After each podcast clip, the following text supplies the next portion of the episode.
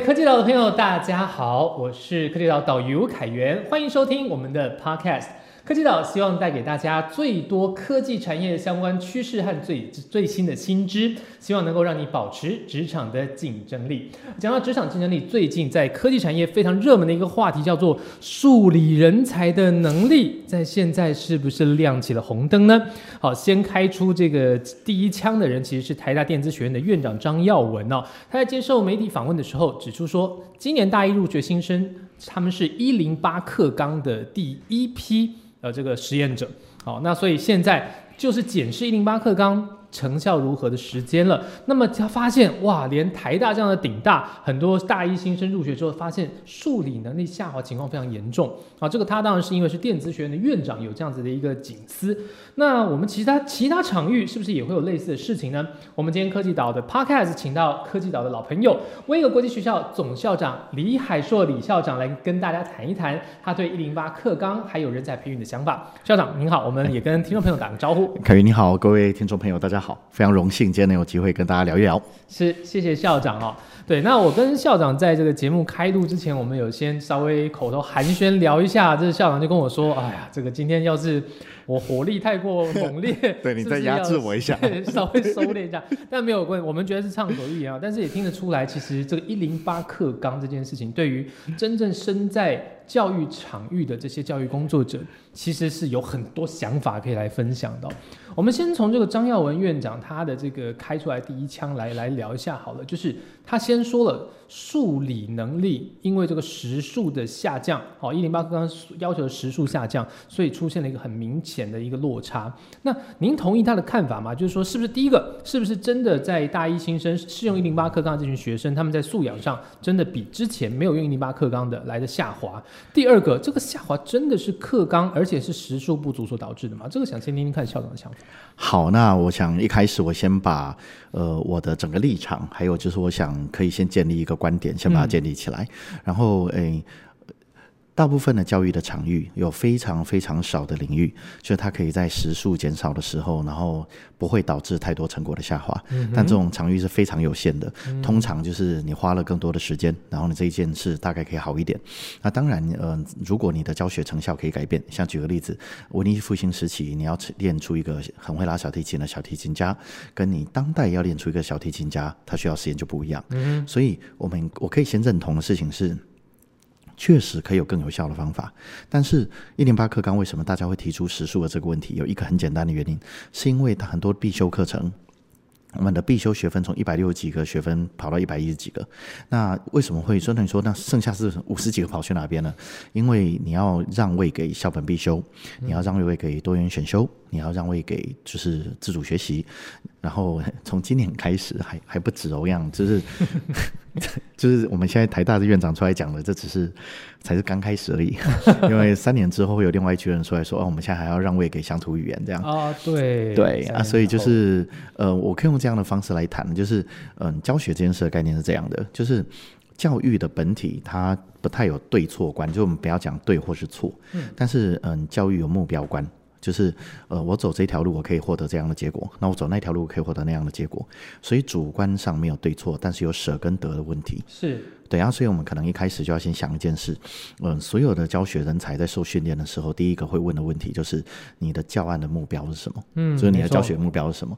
那所以我想，我想今天大家为什么会出来讨论这个问题？其实它背后所代表的不是数理能力这么简单。没错，我觉得想要谈，但我今天讲这个就。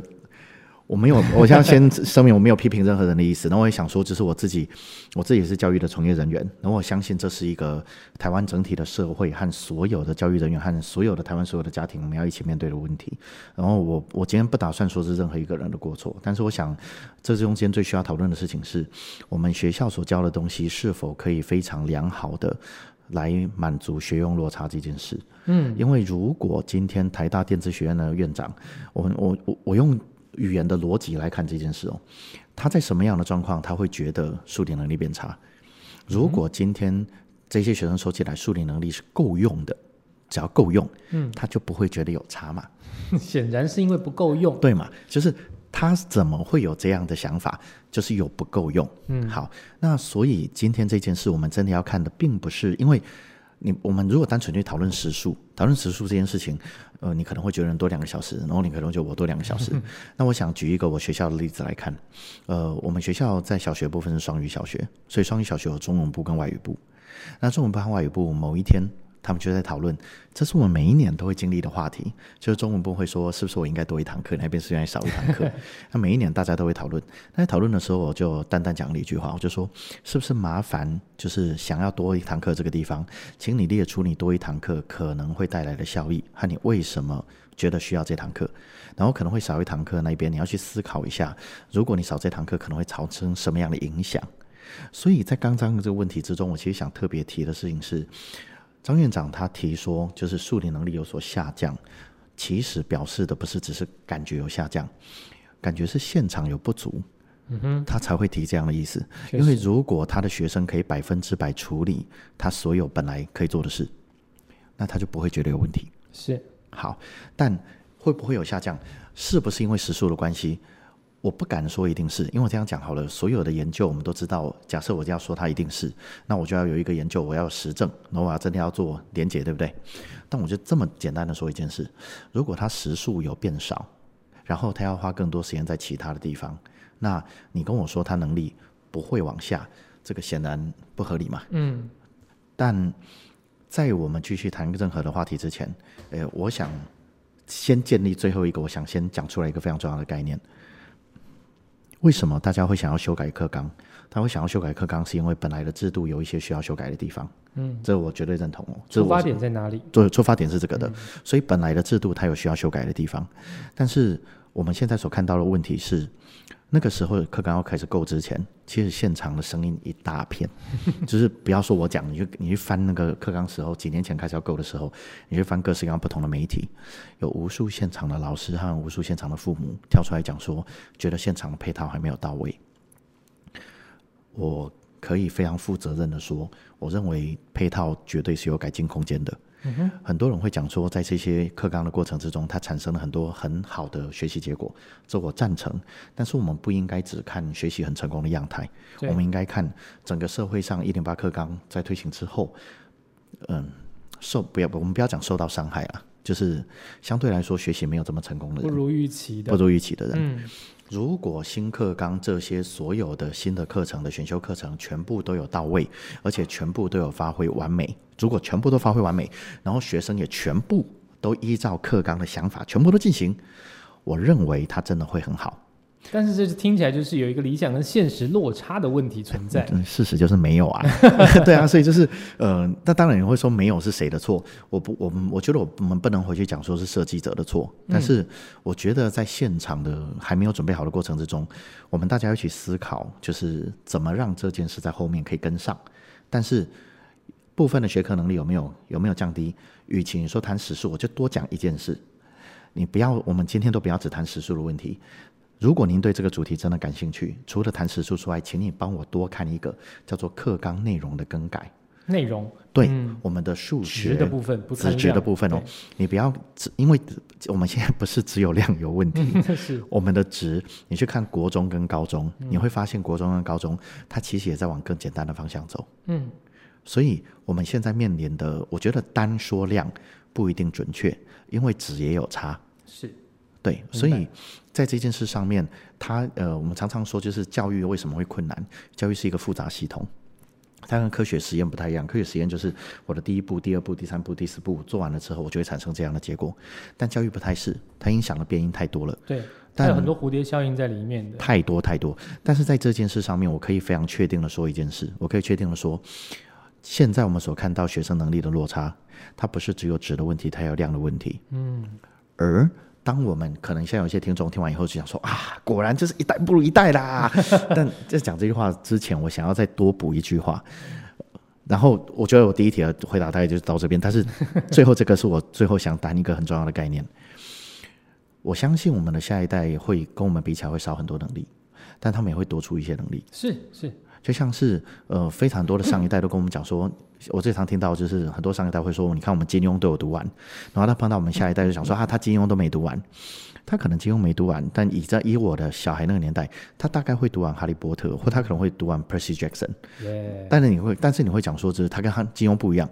我认同他跟金庸不一样，但他有别的东西。是，然后再来很多很多上一代人都会讲说，啊，这个下一代的不行啦，下一代你看他们是手机用太多，所以所以大家专注力不足。那我们是不是有可能可以看见另外一件事，就是，诶，他或许本来就不是一个专注力会。很足的年代，那难道我骂一骂他专注力就会变多吗？其实不会耶。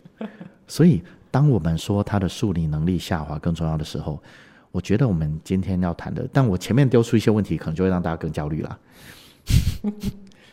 你看到他数理能力下降，和你看到任何能力下降，你就要思考他下降的这些能力，他用那些时间和努力换回了什么能力？是没错，因为其实。每个学生能够有的时间是有限的，特别是注意力下降的年代，我甚至还不能，我甚至要说他们的时间可能还比上一代更少了，因为他们可能就是要被分走注意力的时间更多了。但是你把这个这个时间分配到别的地方去，我们就要问在别的地方有没有成效。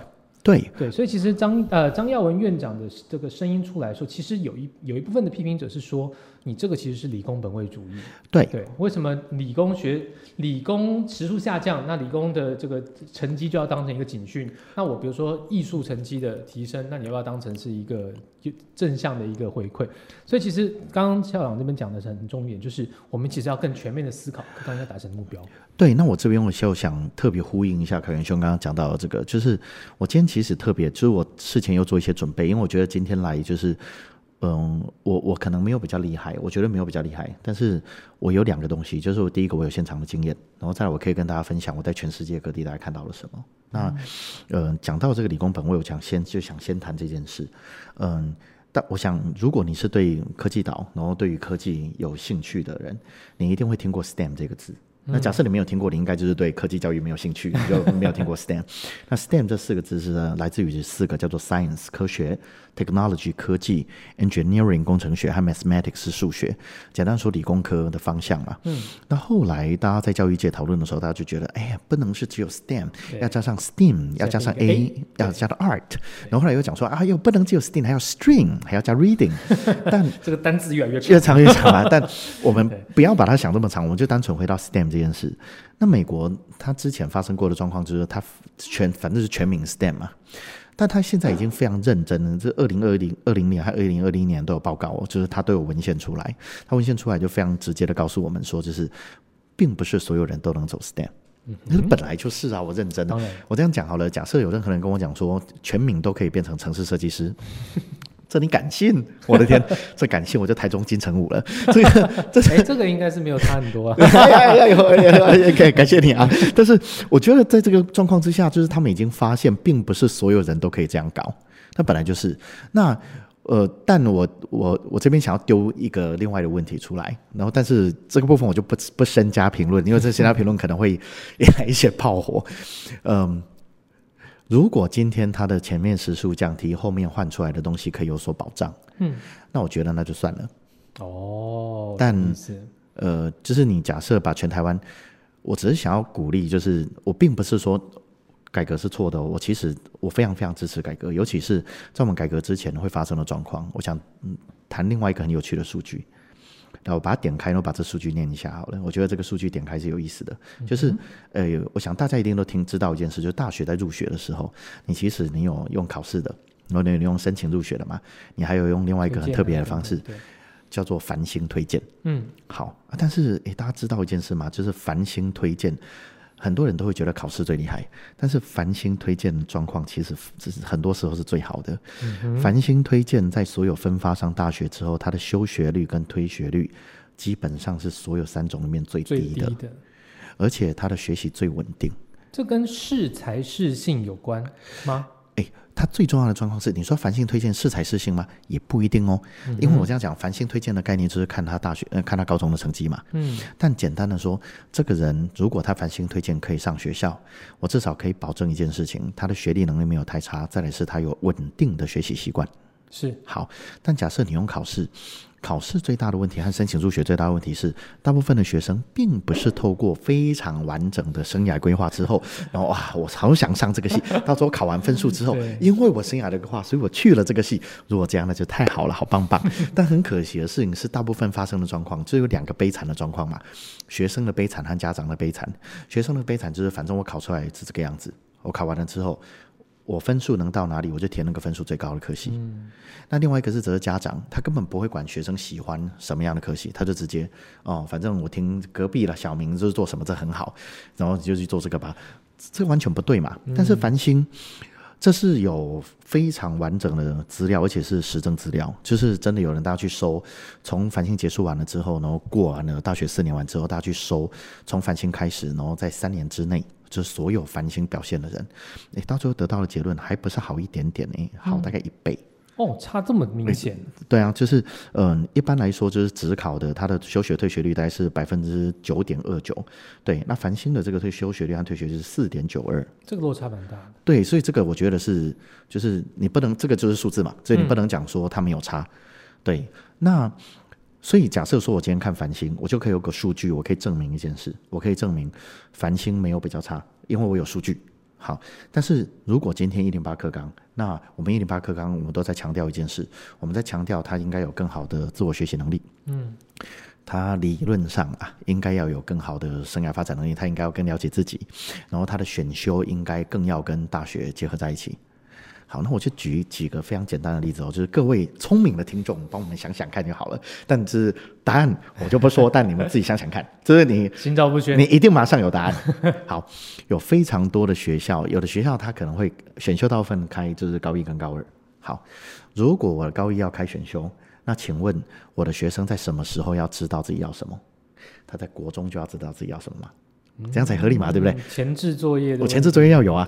那如果我高二要知道我高二想要选什么，那我高一下我大概就要知道，或我最慢大概升高二暑假我大概就要知道嘛。对，好，那呃，请问台湾所有的学校里面有把这件事做到都 OK 的学校，嗯，有多少？这又是一个理想跟现实差距的问题，差很大哦，其实差很大。而且大部分人选课的时候，我们多么希望这个孩子是想好自己未来要什么之后，因为这一零八刚刚核心的精神，嗯，一零八核核核心精神推到顶，我相信就是很多家长应该都听过，就是教育界常说的，就是一生一课表，每一个人课表长得都不一样，这就是适性学习推到顶嘛。嗯嗯，一生一课表，你可以去看全台湾有做到一生一课表的，到底有几间，就是。您可以自己去看看，对，然后数字就是可能不如你想象中的多，嗯，然后再来另外一个状况，我可以举很简单的一个例子，呃，你的一零八课纲的状况之下，你的选修课程可以开的数量，这个就是只有真的只有我们教育现场才会知道的事情，就是你的选修课程可以开的数量是你班级数量的一点二倍到一点五倍，所以如果今天是一个超级大校，它如果二十个班级，它的一点五倍可以开到三十堂选修课程，那如果今天是一个小校，它只有两个班级。他只能看到三堂的选修课程，你跟我讲这两种东西没有差，然后就想说这样呃不会，你看我我听会听到很多人都会讲说这一零八课纲可以促进社会的平等，就是刚刚假设你听到刚刚这种选修课程的差距，你再听到可以促进社会的平等，身体真的有的地方会变硬啊，真的就是真的就会觉得这到底在讲什么啊？是。对，但是就是。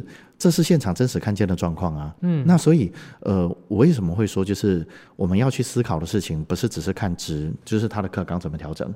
你课纲要调整，假设变值，你就要看你有没有呼应到你的学用。嗯，因为我等一下我其实还会谈另外一件事，会谈假设我们要谈时数这件事情，那我可不可以不要只谈单科的时数？我谈另外一个更重要的时数问题，就是你学生上课到底上了几个小时？嗯哼，上课时数对嘛？就是你台湾学生你留在学校留几个小时？如果时数论为真，假设时数论为真，那我把学生早上六点留到晚上十二点，是否就有最好的效果？你如果现在在听这个，你知道答案一定不是嘛？就是应该有一个最佳学习效率的一个曲线，它的高峰值应该落在一个最适合的一个时数才对啊，它不会是一个直线上升的这个统计。凯源，你就是一个专家中的专家，你看你马上就讲，这实话就是这样。所以它有一个最佳值，但是最佳值结束完之后，你会说欧美很多学校都三点放学，其实上你到最后就看到很多先进国家大概是五点五小时到六点五小时之间。嗯哼，我们现在是九了，好。就多一点点，一点点吗？好像不少，蛮大一点。对，在教育界久了，你都知道讲很多话就会讲的客气一些，现在就多一点点这样。但是你说，哎，假设以我们的 GDP 来说，我就举一个简单的例子。呃，我这边有另外一个有趣的数据，来，呃，挪威，挪威是一个我今天很想讲的学校，呃，一个国家，挪威五百四十万人，嗯，所以我们人比他多嘛？对，我们人绝对比他多，他才五百四十万哦，所以我们不是比他多一点。呃，他的 GDP 我拿二零二一年的比。二零二一因为是就是二零一九，然后二零二零、二零二一，我用二零二一的比，我不要拿最近的。二零二一年它的 GDP 是八九一五四，我们的 GDP 是三三一四三。算也是差一点嘛，呃，对，对，也是刚刚跟刚刚的差一点的概念一样，对，对，但是嗯，他基本上他的上课时间，他还不一定八点上课哦。假设你说八点上课，哇，这一比台湾晚了嘛，对不对？台湾是这一两年你取消早自习才八点上课，他，有的学校是九点上课，那他有一个规范，就是我管你八点上课还是九点上课，你下午三点要放学。哦，人家 GDP 好像没有比我们少哎。是啊，这个就是嗯，我们台湾就是嗯，爸妈工时很长，那你看小朋友，你你怎么可以那么爽？你也够上久一点的课。对啊，但是 类似这样的恶性循环。所以你不但有学用的落差，就是你不但纸的部分你要看学用的落差，而且刚刚去讲说学科的时数是不是变少？我想特别谈的事情就是，大概不是去单纯的谈哪一科时数有多少。嗯，我们要想的事情是我们的整体教育，我们是否有把孩子训练成真正未来需要的人才？是是是，所以校长，可是您刚刚举这个例子就很有趣了，因为其实我们现在讲的一个核心重点叫做学用落落差哈。那所以学用落差其实它是两个两个元素组成的，一个是学，一个是用。那这两者之间的落差当然越小越好。我们知道，问题是说课纲 tune 的是学的这一块，但是用的这一块其实它也是在波动的。所以，所以比如说像刚刚讲，我们讲挪威，好，挪威这个例子，为什么就是他的学是那样子？因为他们的用也是跟我们现在的用不一样，也就是所谓的产业界嘛。对，对啊，所以其实，呃，所以很多，比如说一零八课纲在制定出来的时候，它都有很甚高的一个诚意啊。那这个诚诚意甚高的，我不讲过高，就甚高的情况之下，它在教育场域。如果没有办法落实，就会出了问题。所以，比如说像刚刚我们之前，其实为了这个一零八课纲的问题哦，科技岛这边也去问了很多不同的老师，对，他们有说就是。其中有一个问题叫做说，对啊，你看这个这些呃利益都很良善，对，但是比如在执行起来就会歪掉。比如说很多啊，你课纲排的这些东西，我不照表操课，我我高三一整年我根本就没有做学科的训练，全部都在写测验卷，嗯，那都在写测验卷，那为的是什么？为的还是升学，没错。那所以其实那问那再再往再往下追问，为什么会为了升学要去做到这个地步？那升学这个游戏规则定出来的人又要去出来去做这个解释，所以这听起来这。学用落差这件事情，其实它它也是一个鸡生蛋蛋生鸡的问题。是你怎么样去啊？好像你从哪一个地方去切入，去想要改变这个轮回，都会被另外一边去给抵制。其实刚刚凯源提到，就是整个教育体制，我们现在面临最大的问题，就是呃，我可以很负责任讲一件事，就是这个其实跟我今天，这是我今天准备的其中一个案例，就是我不知道大家有没有知道一个 YouTuber。呃，叫做祝英台三声道。哦，英语、台语、台语，然后中文他也会讲，但中文他不怎么讲，他也会讲客家话。啊，对对。所以基本上他不怎么讲中文的，他就是不怎不讲我们现在讲这个中文，不讲汉语，因为他就是想要推广台语这件事情。那祝英台三声道的就是崩咪胖阿华塞，我我我是他的粉丝啊，但我在看他粉丝的状况之下，就是。我我想用这件事，但我接下来讲的东西是我因为怕烧到你们，就我接下来讲的东西 只代表我自己的看法，就是完全只代表我自己的看法。吼，好来，嗯，哇塞，他讲了几段话。他讲的第一段话是，他认为就是如果今天要让台语复兴，唯一一个方案是联考，就是要恢复联考，那联考要考台语，或者是学历测验其中一考要考台语。好，但是我接下来就讲其中的两，接下来我就讲两三个论点。我也会讲台语，我买要讲台语，我混你啦，我台语里位啦，可能不要讲盖好，但是一点还要讲。那我会讲台语，然后因为我从小我爷爷都讲台语，他说我哪有在讲讲台语，我听台语是完全不会有问题。但我根本不会写台语的书写系统，嗯，我不会是零。但是我们的现在在学，我需要去学台语的书写系统。好，那我就回到凯源刚刚讲的这件非常重要的一个案例。这个我们就不谈政治形态，不谈意识形态哦。我单纯回到教育这件事。我只要在我的学校，我需要多花一个小时教这个学科，我的另外一个学科就会少一个小时。嗯，我这里多一个小时，就看谁要少一个小时，反正有人要少一个小时。对，所以我今天要让这个东西多两个小时，或多三个小时，或多更多，我就有越来越多的科目需要少。好，那这件事情就要回到回答刚刚另外那个问题，这件事情对未来有没有帮助？嗯，那我自己的想法就是，我自己就是反台语教学派的。那我为什么自己反台语教学派？是因为我就只问一件事，嗯，如果我在履历上面写我会台语，他对我的履历加分大概有多少？嗯，可能有的职业有啦，对。但是假设我今天是国际求职，那我讲我会台语，那呃，它大概有多大的作用？我觉得这个很值得考量。嗯，我是一个很支持乡土语言的人，但是我认为我支持乡土语言这件事，我自己是我其实是客家人，我是少安客。我的父亲他有完整的去学少安课有关的东西，他去参加了少安课的课语检定，所以呃，请不要觉得我们是不重视乡土语言的人。但是我想的事情是，我爱乡土语言跟我对教育的认知这两件事，我们可以把它分开。明白。其实应该是说文化相关的很多议题，它其实我们应该要有那样的素养，但是这个素养是不是应该透过学校以一个比较系统化的这个场域来做这件事情？这其实是很有很大的讨论空间。这有超级大的讨论空间，而且还有另外一个状况是，请问学校这样子教，我我就讲一个很血超级血淋淋的例子。我有学生，他在学了乡土语言之后，他拿他的台语课本回去找他的爷爷，但他爷爷是看不懂的，他爷爷讲台语哦。嗯，那在这样的状况之下，我真的让我的文化产生了传承吗？我是想要我的小孩子跟我的上上一代有更多的乡土语言的互动，但我小孩子所使用的乡土语言的课本，我的母语人士的乡土语言使用者是看不懂的。嗯，那这样你跟我讲没有落差，这骗人的嘛？所以，我我刚刚为什么会讲说说，就是我我我没有要说我是专家或是什么，但是我今天的目的就是我带各式各样的案例来给大家看，而这些案例可以让大家去思考。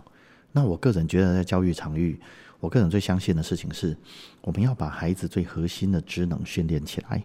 那这还是还是最核心的职能训练起来。假设你说你有去训练，因为我牺牲了学科时间，我去训练这些职能，我们对这些核心职能的训练是否一致？我们现在的做法是校本课程。每大家都自己的校本课程嘛，然后确实教育部也很辛苦，他派了各式各样的访视委员去每一个学校里面去看他的课程怎么设计，然后看他跟一零八课纲有没有相合。这些工作我们都做了，嗯，但在做完这些工作之后，现场的执行现状如何？真的不要听我说，您把一零八课纲这几个字打进去你的浏览器里面，然后打家长反应和打学生反应，你分别搜两次。就是就是不要听我讲，因为你说啊你是老师啊，然后你自己又是做教育的，你都会讲这些打高空，没有没有打高空，你自己听完了之后，你就会知道现场状况长什么样子，是真的跟凯源讲的一样，非常精彩哦。嗯，其实我之前在呃，就是最近刚好有一个呃国际级的艺术展会在台台北办了台北艺术当代博览会。那这个展会其实我之前跟他们总监也做过很多的访谈。他们其实讲到这个艺术教育或是艺术素养这件事情，那个总监在跟我谈的时候就分享说，他他是外国人啊，岳鸿飞他是外国人，那他但是他在啊大中华地区待很久，他就说你们华人对于这个艺术素养、艺术教育的这个思维跟我们西方不太一样，嗯，他会觉得说，对我们觉得其实培养艺术文化的这个熏陶是很重要的，但是呢，你们会把它变成教材，会变成考试，所以大家会就小小朋友在受训练之后，他会记得。范古是哪一国人？哪一年生？哪一年干嘛？但是对于他所画出来的画，完全没有鉴赏能力。是因为你把它变成考题了嘛？对。那用考题来决胜负，比较优秀的人就是你把范古这些出身啊，然后哪些作品啊，什么像背这个年表一样背得很熟的人，他的分数高。可是他真的艺术素养是高的吗？他的美学鉴赏能力是好的吗？没有那么好。所以其实，比像刚刚校长你举的这个例子，好，我们。语言，特别是比如说本土乡土语言，它应该是用什么方式去让这个文化环境养成？这件事情很重要。但是文化环境的养成跟我们讲学用落差的米平，跟教育场域要所所担负的这个职能训练的责任，这两件事情其实是不能混为一谈的。不但不能混为一谈，而且其实，嗯，他从他从最核心的概念，就会先跑到一件事，你会先看这个学校它的时间花在什么地方，然后他花的这些地方，你是否对他未来的竞争力是有信心的？这件事情，这也是为什么呢？就是。呃，我其实，在 AI 的时代看见了一件事，AI 时代来袭了之后，有好多好多家长都开始把自己的学生转到实验学校去。嗯哼。那其实，呃，我也常常被人家问说，哎，那你们私立学校是不是就都没有这些限制？我大概用这样的方式跟各位家长报告。基本上，你可以用这样的方式来看，就是第一种是公立学校，只要是公立学校，就是他只要没有解除相关的限制，他百分之百就是依照该怎么，就该怎么样就怎么样，就照本抄课啦。那么他也没有不照本抄课的空间。然后私立学校的话，我们只要是这样，台湾然后依然在教育部规范之下，我们其实也需要按表操课。但是我们的空间我们会多一点点空间，没有没有很多。但是什么样的学校会不同呢？其实有一所有一种学校叫做解除私校限制法的学校。那这种学校它就是往实验教育的方向走，那它就可以完全安排他自己的东西。那这类的学校其实你会看见近年来越来越多。那我常常都会讲一件事，就是你知道人人的说话可能会骗人。但人的行动不会骗人，嗯，所以当你看到家长往这个方向移动，那代表他对原始的教育系统失去了信心，对吗？不然他干嘛花更多钱，然后跑到另外的学校去，还要负担这个转换的成本？但是你是看到这件事在增加的。